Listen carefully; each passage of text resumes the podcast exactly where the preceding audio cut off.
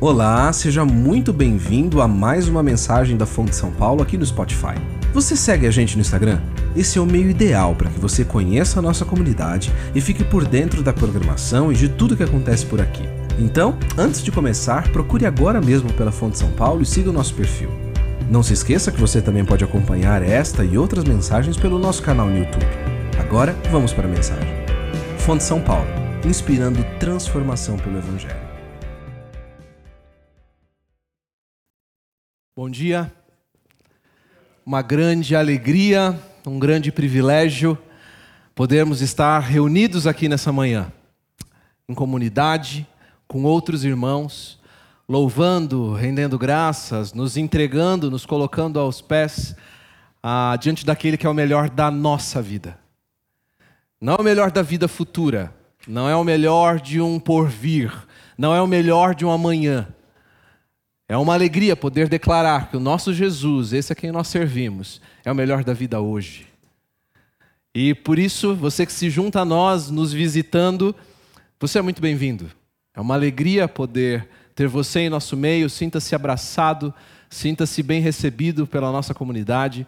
Saiba que você é muito valioso em nosso meio. Nos últimos domingos, nós temos feito um mergulho pelas águas profundas do Sermão da Montanha. Temos caminhado para ele por pressa num dos discursos mais conhecidos e talvez o mais longo de Jesus registrados nos evangelhos. Você que tem vindo ao Capacita todos os domingos às nove da manhã, tem aprendido como Mateus é, é, representa e apresenta Jesus como Emanuel, o Deus que vem habitar em nosso meio e inaugurar o seu reino.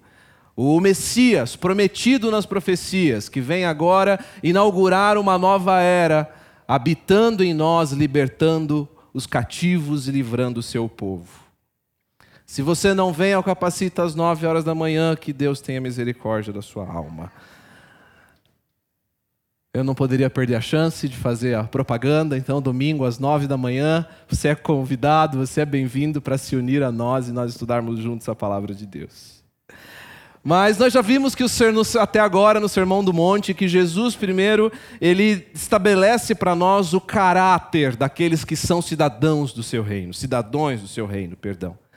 Aqueles que estão que são transformados e chamados por Jesus a ser os seus discípulos. Aqueles que desenvolvem, chamados, são transformados por Ele e agora habitam no meio desse reinado. Mas vimos também que ser um discípulo de Jesus envolve custo. Jesus anuncia que aqueles que aderem ao seu reino serão perseguidos, serão insultados, mas nós vimos também na última semana que uma das características daqueles que são chamados a serem discípulos de Jesus é que eles são chamados não apenas a serem transformados individualmente, não apenas a experimentarem essa transformação que Jesus oferece, mas são chamados a ir e influenciar o mundo também. Os discípulos de Jesus não são chamados para viver em segredo. Os discípulos de Jesus não são agentes secretos, não são pessoas que vivem camufladas e escondidas num mundo perdido. Muito pelo contrário.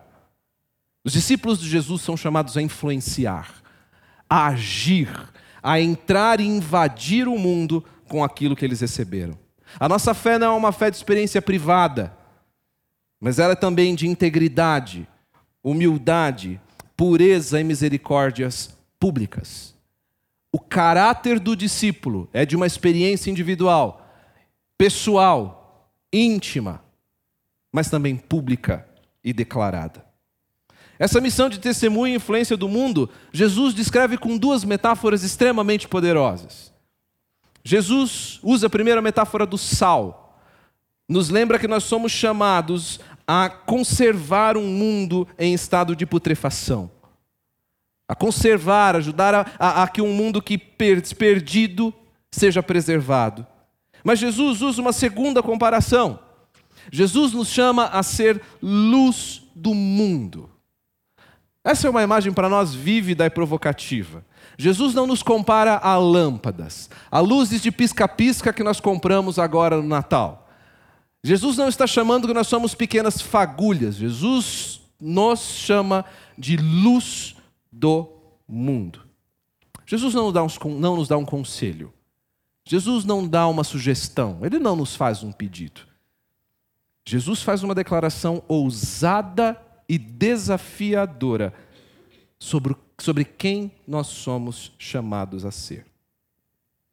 Por isso, nessa manhã, eu quero convidar você a imaginar o impacto que essa luz tem em um mundo mergulhado em trevas. E como nós, discípulos, somos chamados por Ele para cumprir esse desafio solene diante do nosso Senhor. Eu convido você primeiro a se colocar em pé. Vamos ler juntos a passagem registrada em Mateus, capítulo 5, versículos 13 a 15.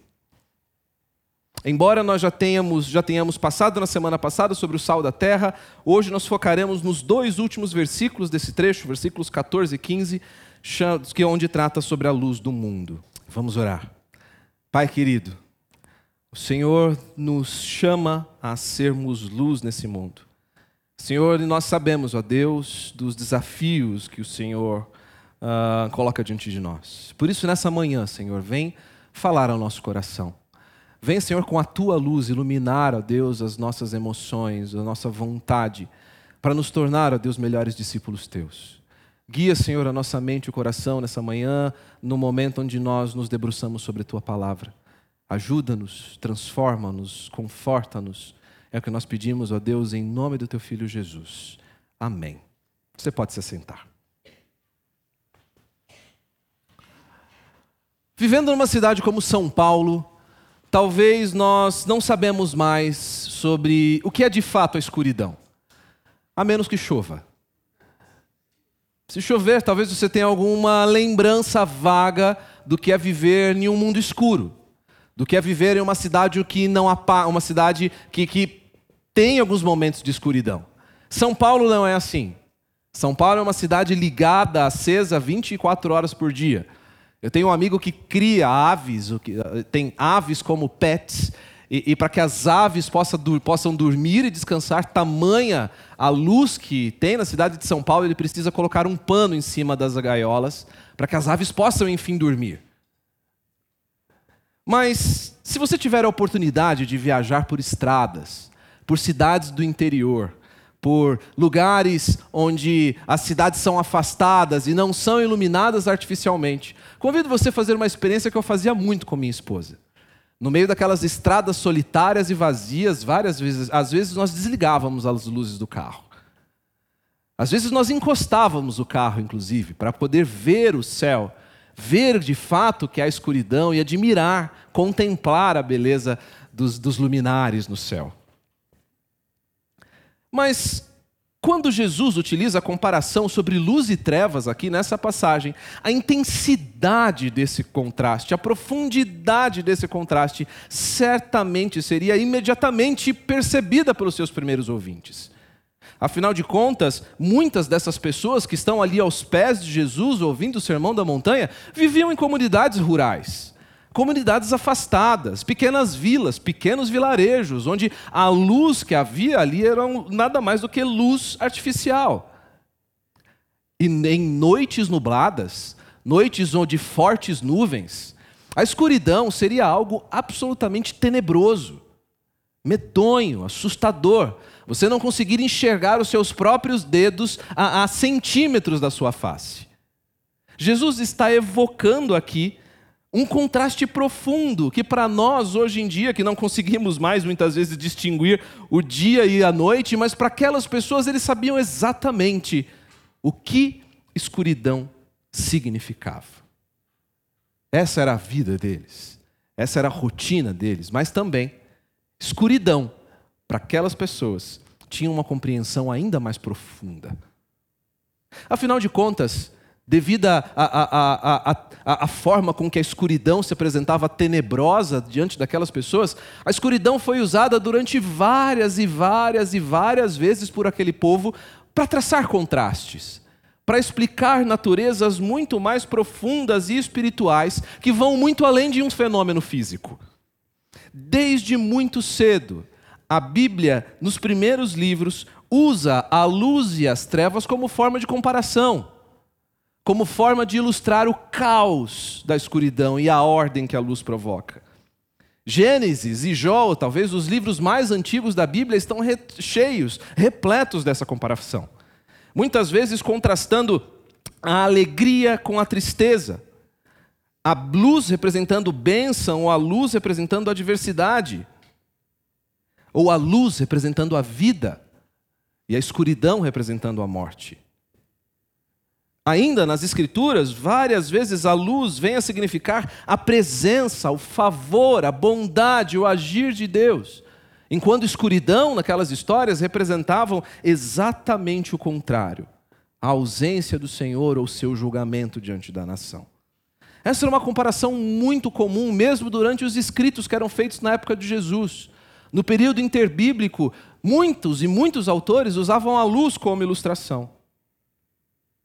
Mas essa também foi uma comparação que os profetas, diante das adversidades, da tristeza, da dor que o povo de Israel vivia, usou para ilustrar a vinda de alguém, a vinda de um redentor, a vinda de alguém que iluminaria as trevas e a perdição do mundo e traria luz ao mundo, a anunciar o redentor da nação.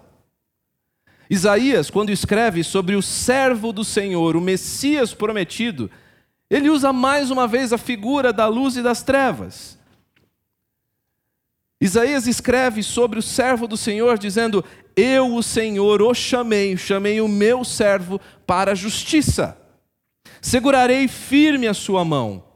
Eu o guardarei e farei de você um mediador para o povo e uma luz para os gentios, para abrir os olhos dos cegos, para libertar da prisão os cativos, para libertar, livrar do calabouço os que habitam na escuridão. O servo do Senhor, o Messias viria. E ele viria como mediador do povo, aquele que une o povo, o povo de Deus, com o próprio Deus. Mas ele teria também uma luz para os gentios, para aqueles que não conhecem esse redentor, que vivem à parte da comunidade da aliança e que precisavam ser resgatados para viver na escuridão, resgatados da escuridão em que eles viviam. Perceba que Isaías utiliza aqui novamente figuras poderosas. Isaías diz que esse Messias viria para abrir os olhos dos cegos e nos ajuda a, a, a, a falar de pessoas que, que incapazes de visualizar ou de enxergar a realidade onde vivem. Pessoas que não conseguem, são incapazes de olhar a um palmo de sua mão sua própria natureza, o seu próprio pecado, a sua própria falha. Mas essa luz para os gentios viria também para libertar os cativos da prisão. Pessoas que sofriam pelas suas dificuldades, pelas suas emoções, pelas suas situações físicas, emocionais e sociais, mas pessoas que inclusive serão incapazes de se libertarem sozinhas. Pessoas que estavam algemadas e ao menos que alguém as libertem, elas não teriam capacidade alguma de sair da sua situação, da situação em que viviam. Mas esse redentor também viria trazer livrar essas pessoas do calabouço, e nos lembra de uma experiência, eh, de uma natureza espiritual tão tenebrosa, tão profunda, tão amarga, que é comparada a uma masmorra escura, funda. O que demonstra de forma incrível a, a, a profundidade da ruína espiritual que essas pessoas viviam. As trevas nesse contexto, são usadas para descrever uma natureza espiritual completamente devastada e perdida a parte de Deus. Uma natureza que é incapaz de enxergar ao, enxergar ao mundo e a si mesma. Uma natureza que é vítima e é escrava de uma série de fatores. E o pior, incapaz de sair dessa situação sozinho. O mundo que vivia em trevas, andava em trevas, vivia nessa situação, perdida, presa, sozinha. Mas então Mateus, mais uma vez, ao descrever a vinda desse Messias, Mateus aplica ao Jesus, aplica a Jesus uma outra profecia de Isaías. Mateus diz que Jesus, saindo de Nazaré, foi viver em Cafarnaum, que ficava junto ao mar, na região de Zebulon e Naphtali, para cumprir o que fora dito pelo profeta Isaías. Terra de Zebulon e terra de Naphtali, caminho do mar além do Jordão, Galiléia dos gentios. O povo que vivia em trevas viu uma grande luz. Sobre os que viviam na terra da sombra da morte, enfim, raiou a grande luz. Esse era o Messias. Ele vem iluminando ao mundo, trazendo ao mundo a luz que vem dele próprio, porque ele mesmo diz que ele é a luz do mundo. Ele vem para iluminar ao mundo que estava em trevas. Ele é aquele que invade a escuridão da masmorra e leva pessoas caídas e fracas para a luz. Jesus é aquele por meio de quem o Pai resgata seus filhos do domínio das trevas e transporta agora os seus filhos para o reino do Filho amado. Esse é Jesus, ele é Messias, aquele que invade a escuridão do mundo. O próprio Jesus nos diz em João que eu vim ao mundo como luz, para que todo aquele que crê em mim não permaneça nas trevas. Essa é a função do Messias, do Redentor, nos livrar das trevas e nos transportar para a luz. Jesus é a grande luz que salva, guia o povo da escuridão, da morte e dos pecados. Ele é a luz. Mateus declara Jesus como a luz, o próprio em João Jesus diz: Eu sou a luz do mundo. E até aí tudo bem. Creio que nenhum de nós teria problema nenhum em cantar como nós cantamos agora na música: Jesus, tu és a luz do mundo. O Senhor é o nosso redentor. O Senhor vem tirar-nos das trevas e iluminar a nossa vida, o meu coração, a escuridão em que eu vivia. Mas então, Jesus faz algo ao mesmo tempo inesperado e profundo diante dos seus discípulos. Jesus evoca a luz e as trevas, e o seu público certamente lembraria de tudo isso que nós acabamos de ouvir. Jesus lembraria que ele, e os discípulos lembrariam que Jesus é a luz para os gentios. Jesus é o farol que ilumina toda a humanidade, aquilo que no próprio final dos tempos iluminaria toda a nova criação com sua glória. Jesus é a luz. Mas, agora Jesus estende essa missão aos seus discípulos. Seus discípulos dizem: Jesus, ok, o Senhor é a luz do mundo, mas eu? Eu sou a luz do mundo? Jesus diz: Isso mesmo. Vocês, agora, chamados para ser o meu discípulo, habitantes desse reino que eu inauguro, vocês são a luz do mundo. Perceba que ao dizer isso e ao usar essa expressão de forma tão direta, Jesus faz dois movimentos aqui muito importantes. Jesus diz que a luz do mundo é a nossa própria identidade como seus discípulos. Ser luz não é algo que eu tenho, ser luz não é algo que eu apago ou que eu tiro, mas ser luz é algo que eu sou. Jesus não está, não está instando ou incentivando os seus discípulos a se tornarem algo que, algo que eles não têm. Mas ele está dizendo que os seus discípulos, enquanto cidadãos do reino, são luz. São feitos nova criatura. São transformados e agora habitados por ele Removidos agora do reino das trevas para o reino do seu Filho amado, nós somos luz como seus discípulos e somos agora chamados a partir de acordo com a nossa própria natureza. Luz é algo que nós somos, mas luz também é algo que nós fazemos. Perceba que este é também um envio de Jesus, um comissionamento para aqueles que são chamados pelos seus discípulos uma missão que ele dá àqueles que agora pertencem a esse novo, novo reino, uma missão que flui de sua identidade, de quem eles são, para agora como eles devem agir. Jesus diz duas coisas importantes. Jesus diz que essa é uma nossa identidade. Jesus diz que essa é a nossa missão. Mas Jesus usa agora duas, duas comparações para nos dizer duas coisas importantes. Ser luz é algo que nós fazemos em comunidade, e ser luz é algo que nós fazemos individualmente. Jesus agora usa duas comparações. Jesus coloca, diz que vocês são a luz do mundo, como uma cidade iluminada no alto de uma montanha. Uma cidade que agora é, não pode esconder uma cidade que é iluminada no alto de um monte. Jesus agora usa a ideia de uma cidade no alto, cujas mil lâmpadas, mil lamparinas juntas, com pequenas luzes, não podem ser escondidas.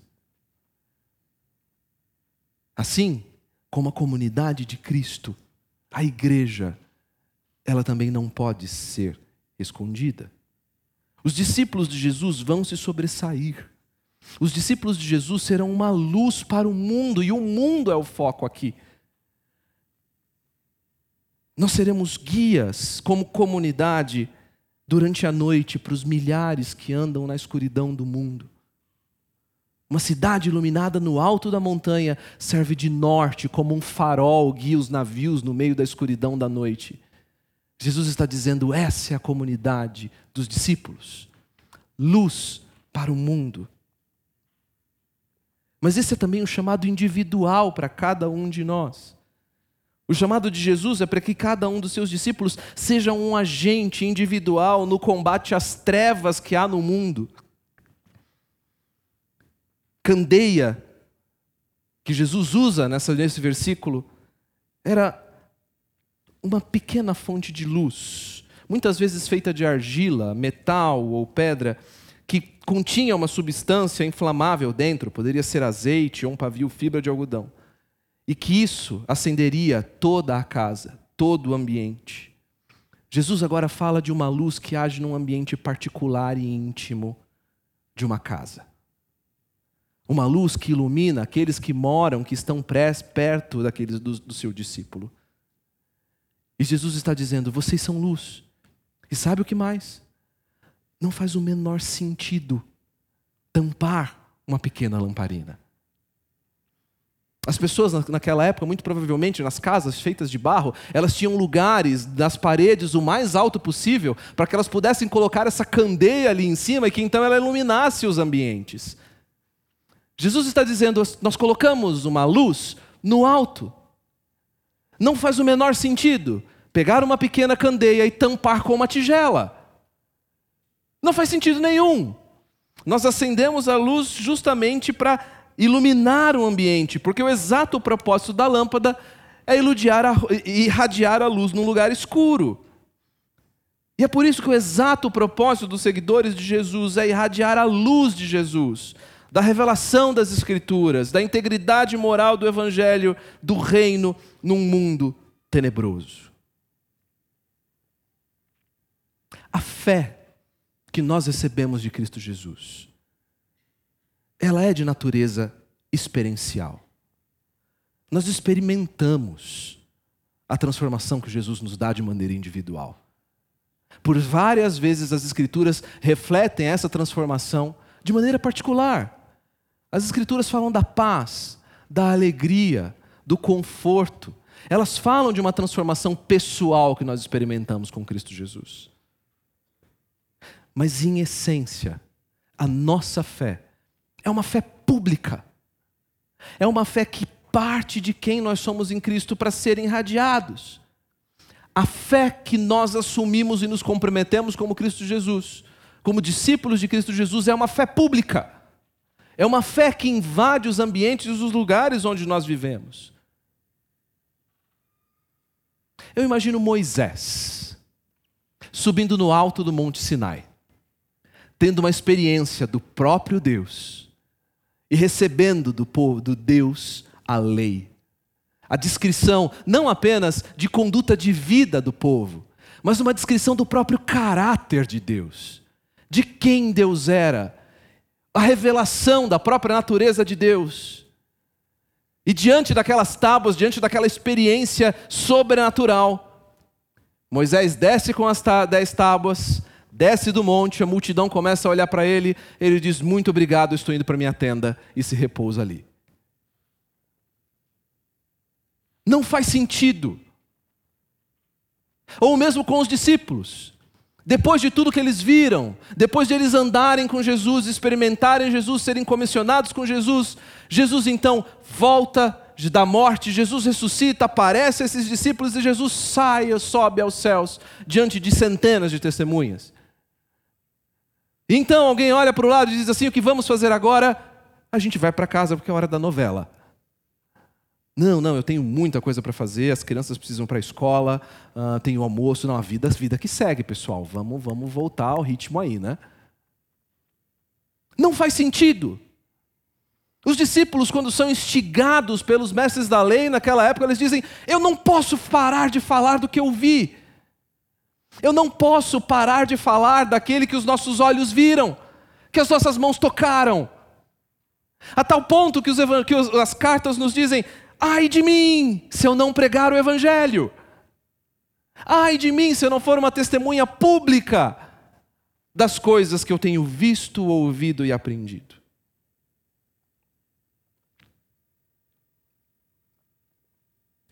Queridos, esse chamado de Jesus para nós, eu não sei como você se sente ao ler isso. Eu confesso para você que todas as vezes que eu me deparo com essa passagem, eu me sinto incomodado. Eu, eu, eu me sinto como se eu estivesse com formigamentos. Porque eu não sei se você já percebeu, mas embora vivamos em uma cidade como São Paulo, repleta de luzes, repleta de sinais, de faróis, todos os dias eu fico chocado com a dimensão da escuridão ao nosso redor. Cada vez mais profunda, cada vez mais tenebrosa. Leio notícias todos os dias. É um mal que ainda habita em mim, correspondente ao meu velho homem. Mas parece que está normal algumas coisas. Parece que é normal você uh, como conversávamos com um casal essa semana, você permitir que uma criança passe por uma eutanásia. Uma criança. Onde a depravação sexual já não faz o menor, não tem o menor problema. Onde mortes e assaltos e criminalidade parecem comuns. Parece que o mundo está cada vez mais mergulhado em uma profunda escuridão. E o problema de se viver nas trevas é exatamente o efeito que elas causam sobre as pessoas. Elas não enxergam mais.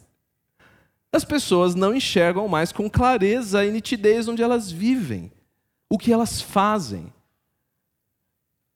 As pessoas perderam o rumo, a direção. Isso também é verdade no âmbito moral. Os homens parecem ter perdido o seu direcionamento, estão cegos as terríveis consequências do mundo eles têm vivido. É uma confusão tamanha, onde o bem é chamado de mal e o mal é chamado de bom. A mesma pessoa que se diz defensor da vida, se diz pró-vida, é a mesma pessoa que defende o aborto e o assassinato de crianças. Eu não sei se você já viu um vídeo que tem na internet, corre muito, é, alguém para, interrompe alguém falando, olha, eu estou aqui recolhendo o abaixo assinado, você quer participar? Não, posso, sobre o que, que é? E a pessoa então explica. Não, então, eu estou aqui com o abaixo assinado para defender a morte de animais. Nós precisamos parar de, de deixar com que animais morram, com que animais sofram, com que animais sejam mortos e vivam, uh, uh, uh, sejam assassinados antes da hora. E o entrevistado diz assim: Não, tudo bem, eu, claro, isso é um absurdo. Nós, inclusive, precisamos parar, cuidar melhor dos animais, isso é um absurdo, eu sou pró-vida. E aí o entrevistado diz: Não, muito bem, interessante, é muito legal saber que você é pró-vida. Então aqui na folha de baixo eu também tenho um outro abaixo assinado para nós impedirmos que a mesma coisa que acontece com esses animais aconteçam também com crianças. Você não quer participar desse segundo abaixo assinado? A pessoa não diz: Não, peraí, não, não, isso eu não posso assinar.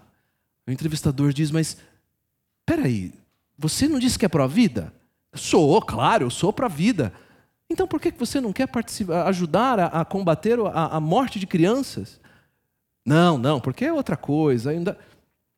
Percebe? Não faz o menor sentido.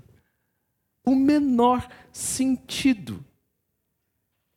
Não faz o menor sentido aqueles que lutam e batalham pela intolerância e luta a intolerância. Intolerância é errada, muito bem, intolerância é errada, e nós concordamos, mas aqueles que defendem a intolerância, a tolerância são os mais intolerantes.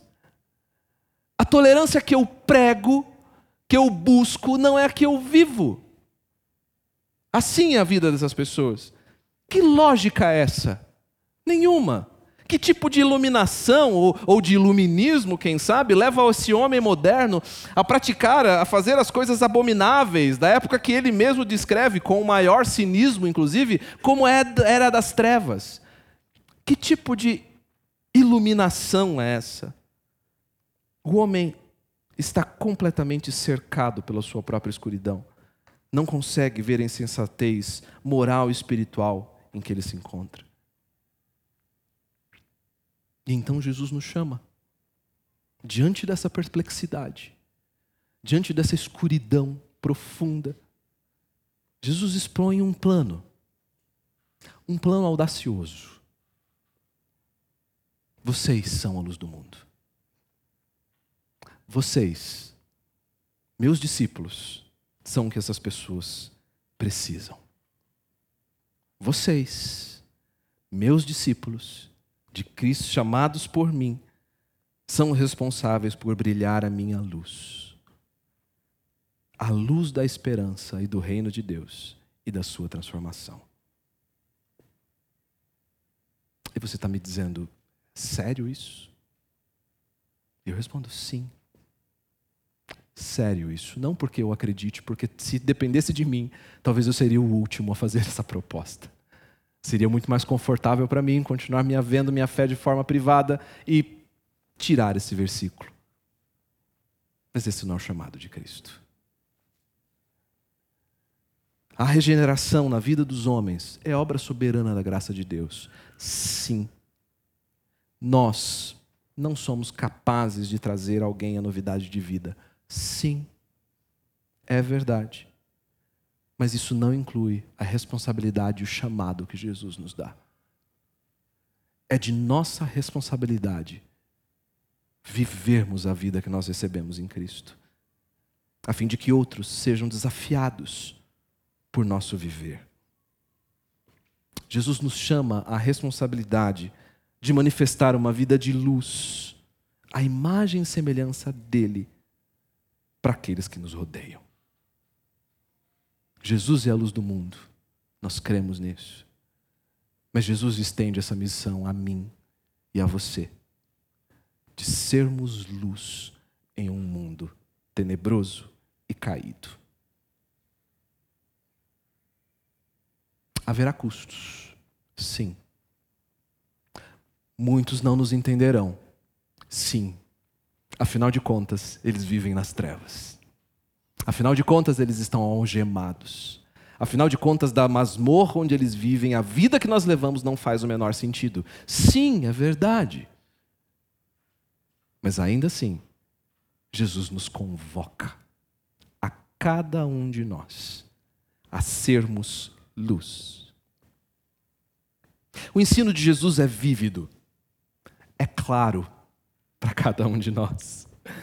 O discípulo, discípulo aquele que é chamado por Cristo, precisa reconhecer que sua identidade mais profunda está em quem Jesus o tornou.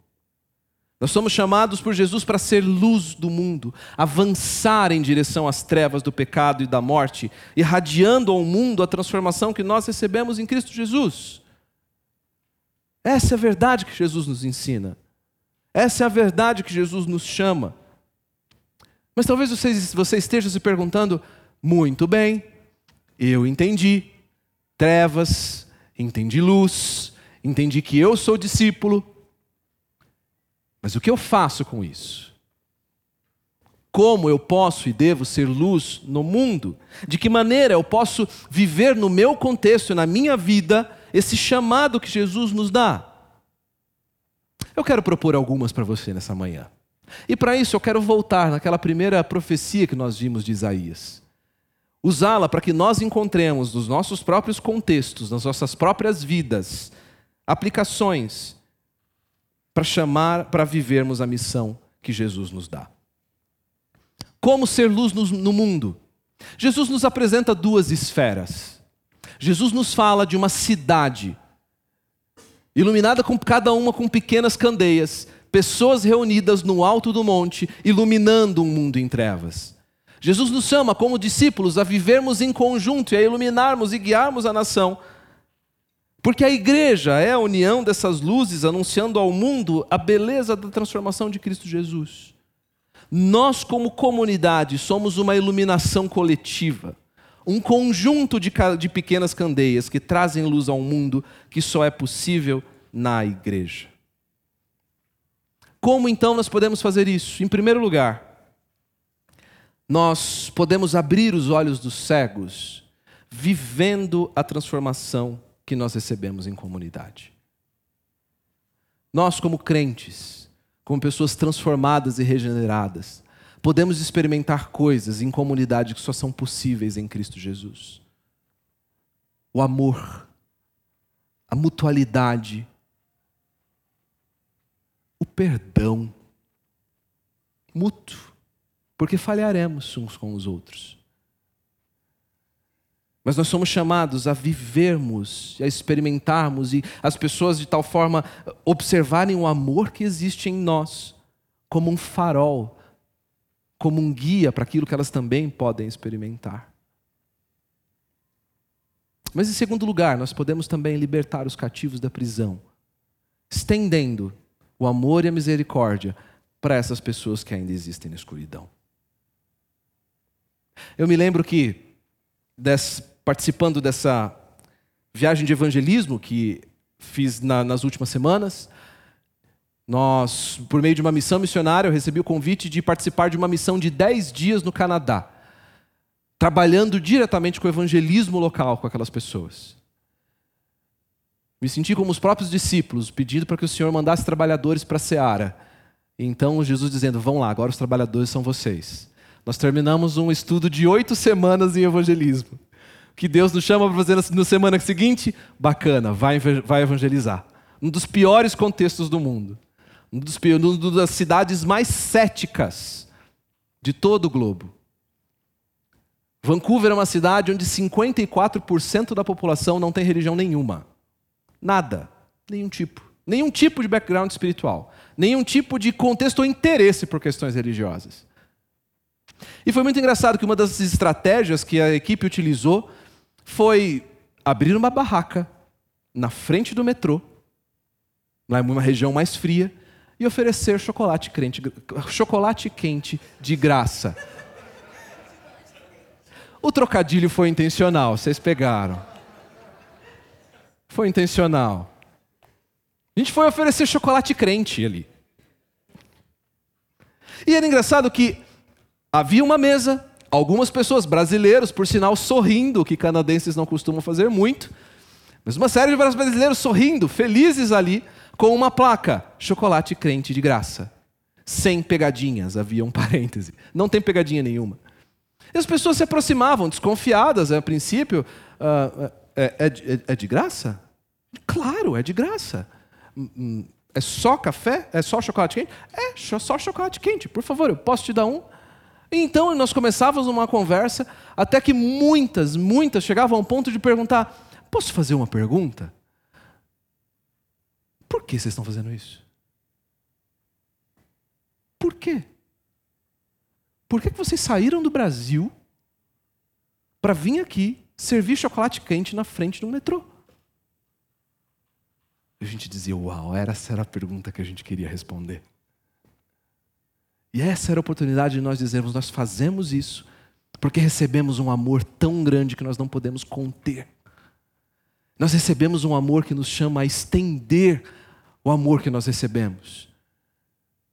E fazemos isso hoje a você demonstrando, dando um café, um chocolate quente. E só isso. Posso contar para você a transformação que eu tenho experimentado? Queridos, presenciei com os meus olhos transformações que eu, quando embarquei naquele avião, humanamente, jamais pensei em ver. Carnalmente, que desperdício de tempo e de recurso. Mas quando nós estendemos o amor do Evangelho, nós percebemos o que um, um pequeno lampejo da luz de Cristo pode fazer no meio de corações que estão em trevas, com corações que anseiam por algo que eles não sabem o que é, mas nós sabemos que é Cristo. Mas nós também, como comunidade, libertamos do calabouço aqueles que habitam na escuridão, anunciando ao mundo, como igreja, a salvação que nós recebemos em Cristo. Nos unimos em comunidade para cantar, louvar e anunciar o nosso Redentor. Anunciamos na pregação do Evangelho, na recepção daqueles que se chegam à nossa comunidade, demonstrando também, por forma de sorrisos, abraços e um interesse genuíno, o amor que nós recebemos de Cristo a pessoas que estão se aproximando a nós. Por isso, talvez seja hora de cada um de nós pensarmos o quanto eu tenho participado da luz que é a comunidade da igreja. Qual tem sido minha contribuição para que a igreja seja luz para o mundo? Eu tenho participado e ajudado outros irmãos no ministério da igreja, ou para mim a experiência do culto, a experiência da comunidade é uma experiência que eu venho, ouço e vou para casa.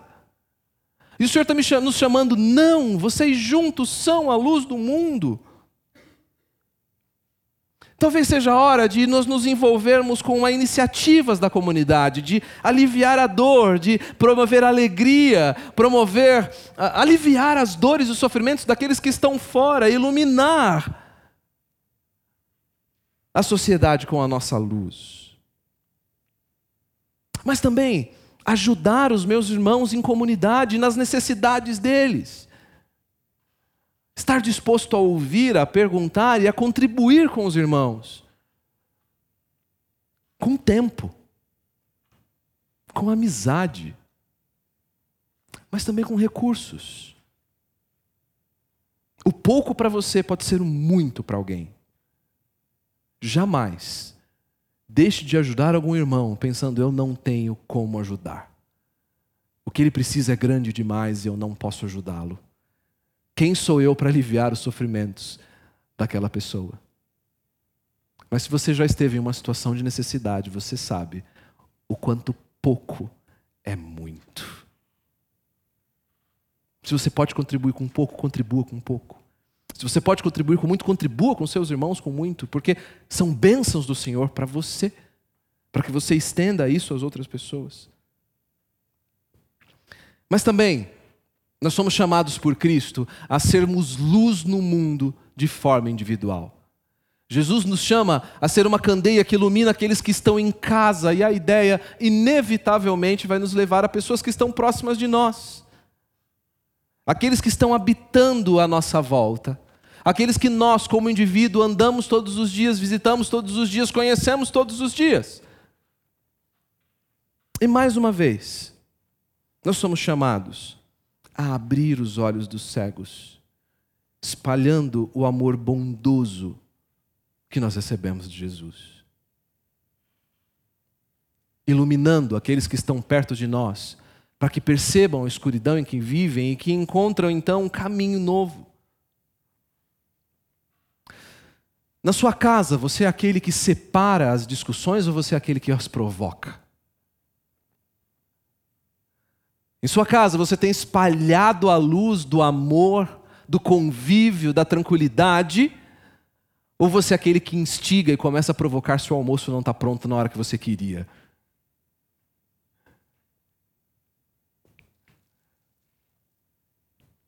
E respondendo assim: não, não, eu sou assim mesmo, eu, eu, com fome eu perco o controle, minha esposa sabe que eu tenho que chegar, meio-dia tem que estar o almoço pronto, porque se não tiver eu fico uma fera.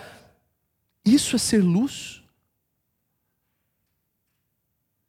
Diante de seus filhos brigando, talvez você é aquele que instiga mais a uma briga, gritando e berrando, ou você é aquele que ilumina as luzes dos, dos, dos conflitos dos seus filhos, para que percebam a escuridão em que eles vivem. Tá bom, às vezes eles vão estar se matando, provavelmente se for os meus. Mas diante de um conflito e de uma briga, nós somos chamados para ser luz, não mais escuridão.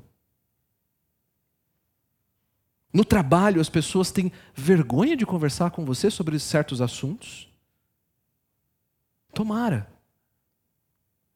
Tomara, porque se as pessoas já não têm mais nenhum pudor de te convidar para algum tipo de corrupção no seu trabalho, ou de incluir você em certos grupos onde a pornografia rola solta, e ninguém mais tem qualquer tipo de receio em te convidar a isso, cuidado.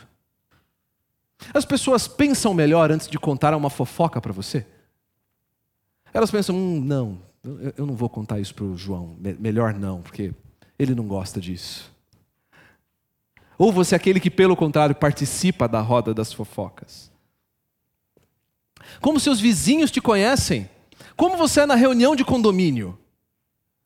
Você é aquele que provoca e, e, e leva discussões e, e, coloca o dedo no, em riste no, no rosto das pessoas para que os seus direitos sejam de fato executados, cumpridos. O que os vizinhos ouvem dos sons da sua janela?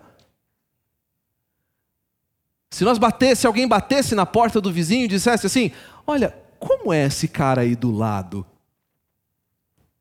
O que eles responderiam? Nós somos luz à medida que nós espalhamos o amor que nós recebemos de Jesus. Nós não somos aqueles que adicionamos trevas às trevas, mas nós somos chamados para aqueles adicionar luz conforto, refúgio, esperança àqueles que habitam em trevas. Ajudar os outros a serem capazes de ver a realidade do seu pecado, fazendo isso em amor, mas iluminando corações obscuros. Nós individualmente também somos chamados a libertar das prisões os cativos espalhando a esperança e o conforto daqueles, daquele que nos sustenta, esperando a, espalhando a graça daqueles, daquele que nós, a graça que nós recebemos de Cristo Jesus. Um amigo meu contou há algum tempo que ele resolveu fazer uma experiência. Porque para nós, brasileiros, não existe coisa mais comum e corriqueira do que perguntarmos: Oi, tudo bem?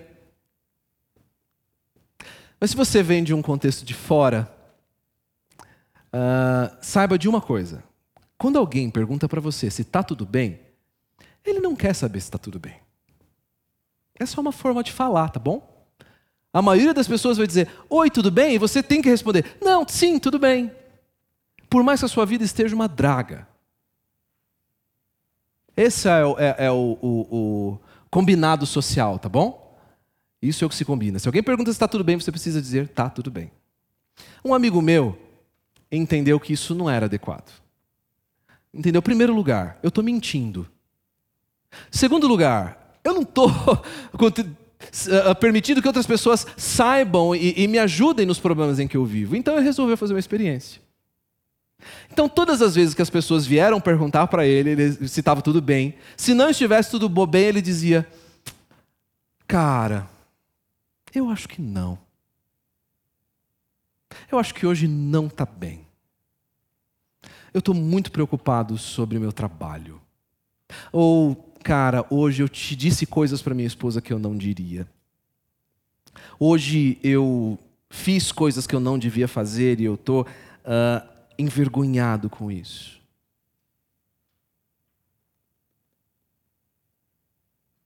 Já pensou alguém dizer, dizer isso para você? Assustador, né? Porque afinal de contas você só perguntou se estava tudo bem, você não quis um relatório completo da vida da pessoa. E foi assim que muitas das pessoas sentiram ou agiram diante da experiência desse meu amigo. Mas ele também encontrou pessoas dispostas a ouvir. Pessoas que disseram: Sério, olha, eu tenho agora 15 minutos do meu intervalo, sobrou 15 minutos do meu horário de almoço. Vamos sentar juntos e conversar? Pessoas que disseram: Eu sinto muito pelo que você tem vivido, mas o que eu posso fazer por você hoje? Será que eu posso ir à sua casa e, e, e pegar os seus filhos para passear essa semana, para que você tenha talvez uma hora ou duas horas com sua esposa? Olha, eu não tenho muito aqui comigo, mas talvez eh, eh, isso pode ajudar você diante da sua dificuldade financeira. Eu sei que não vai resolver os seus problemas e tudo bem, mas é o que eu posso fazer por você e vou fazer isso de coração. Isso é ser luz. Isso é ser luz. É espalhar o conforto que nós recebemos para aqueles que precisam. Espalhar esperança em Cristo Jesus. Às vezes as pessoas precisam só conversar, mas às vezes as pessoas precisam de ajuda, de apoio.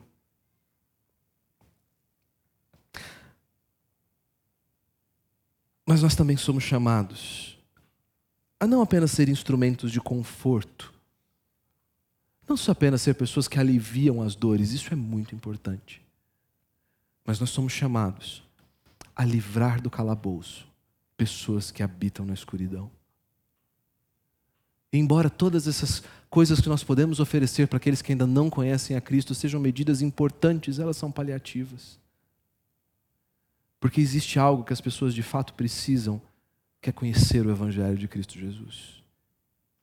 Que é anunciar a pessoas que, embora não saibam, vivam na escuridão, vivem na escuridão, anunciando que eles têm e precisam encontrar a luz de Cristo Jesus. Nós precisamos apresentar o Evangelho a essas pessoas, aqueles que estão perto de nós, a mostrar para eles a luz que nós recebemos em Cristo Jesus. São Paulo nos ensina a fecharmos os olhos para muitas pessoas. Nós aprendemos isso, nós podemos estar num metrô cheio de gente, atropelado de gente, esbarrando em pessoas, pisando em pessoas e sendo, na maioria das vezes, pisados por elas. E ainda assim estarmos absolutamente sozinhos, mergulhados em nossa individualidade, em nossa solidão. Porque a maioria daquelas pessoas também estão. Nós treinamos os nossos olhos para passar diante de pessoas que sofrem todos os dias como se elas fossem anônimas ou elas não significassem nada. Mas nós fazemos isso também com pessoas que não conhecem a Cristo. Mas ele é tão legal, ele é um amigo no meu trabalho, ele é só aquele colega do futebol. Ele é tão bom, só falta para ele o evangelho, né? Ah, se ele fosse crente, ele é tão solidário, ele é tão bonzinho. Ele precisa de tudo. Se falta o evangelho, essa pessoa precisa de tudo.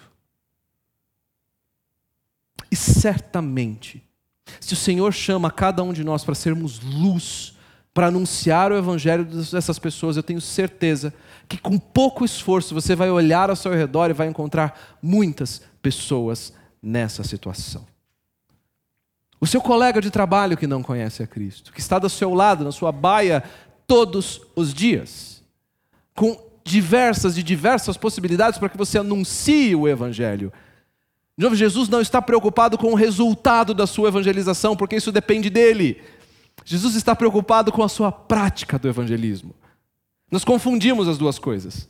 Nós confundimos prática com resultado. Nós não somos chamados para o resultado, tá bom? Nós somos chamados para a prática. O atendente da padaria que você vai todos os dias. Você ao menos sabe o nome do manobrista que estaciona o seu carro todos os domingos no hotel? Alguma vez você se deu o trabalho de perguntar o nome dele? De agradecê-lo? E dizer, cara, muito obrigado por me servir todos os domingos. Os anônimos que cruzam aos nossos, ao nosso redor como comunidade, as pessoas da limpeza. Aquela distinta senhora que vem nos ajudar quando nós derrubamos um dos nossos filhos, provavelmente o meu, derrubou o cappuccino no chão. E de repente vem uma senhora prestativa ajudar a, a tirar aquilo, porque não fica aquela coisa grudenta. Que baita oportunidade de dizer: muito obrigado, como você chama? Não sei se você já teve essa experiência, eu recomendo. Certo dia, entrando aqui no elevador, você sabe, eu tenho uma certa predileção em usar o elevador ao invés das escadas. Nós estamos em uma era de contenção de energia, então é muito importante que a gente aproveite os recursos que Deus nos dá, como elevador. E um certo dia eu entrei no elevador, de repente, uma senhora da cozinha, uniformizada, ela vem com um carrinho de, de, de, de, de alimentos, e eu no elevador sozinho. Ela simplesmente parou. Ela não queria entrar. Eu disse: por favor, a senhora. O elevador está vazio, não é? A senhora me acompanha aqui. Ela, muito obrigado. Nós tivemos uma pequena e rápida conversa.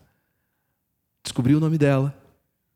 Convidei ela para estar aqui com a gente no domingo. Eu descobri que alguns domingos ela tem uma folga e quem sabe ela pode estar aqui com a gente. E disse para ela: Nossa, muito obrigado por servir. Foi muito bom te conhecer. Eu sou Eduardo, se um dia a gente puder conversar mais, vai ser ótimo poder conversar com você. Me encontre domingo às 9 horas da manhã no Capacita. Estarei lá. Quando nós fazemos isso, nós tiramos a nossa luz de uma tigela. Nós colocamos a luz que nós recebemos em Cristo no alto da parede. Você pode pensar que Dentro da tigela não há rejeição, não há risco de ser perseguido, de taxado, de ser taxado de fanático, de alguém que só sabe falar de coisa de crente.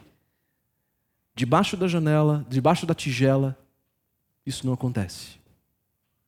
Pode parecer confortável para você lá. Para mim, muitas vezes é. Mas Jesus nos diz: isso não faz o menor sentido. Eu te fiz luz para que você ilumine. Jesus nos tornou seus discípulos, ele nos chamou, nos atraiu, nos alcançou. Ser luz é quem nós somos, mas ser luz também é nossa missão. Se o exato propósito da luz é irradiar luz, da lâmpada, é irradiar luz num lugar escuro, o exato propósito dos seguidores de Jesus é irradiar a luz de Jesus, da revelação bíblica, da integridade moral, do evangelho do reino, num mundo que habita em trevas. Não se trata de brilhar onde é só confortável para nós. A luz, ela não escolhe onde ela brilha. A luz, ela não escolhe onde ela alcança a luz permanece firme, mesmo nos lugares mais escondidos. As Escrituras nos lembram, diante dessa maravilhosa revelação, como eu posso negligenciar tão grande salvação? Os salmistas disseram: O que farei ao Senhor pelos grandes benefícios que Ele tem feito? Os salmistas dizem: Senhor, quem sou eu para que te importes? Quem sou eu para que te olhes para mim? Jesus responde para nós: Eu te fiz luz. Seja luz. Anuncie em comunidade individualmente a luz que Jesus nos fez. Ao sair por essa porta, nós somos chamados a obedecê-lo a iluminar aqueles que habitam em trevas, para que vejam em nós a luz que nos transformou. Vamos orar.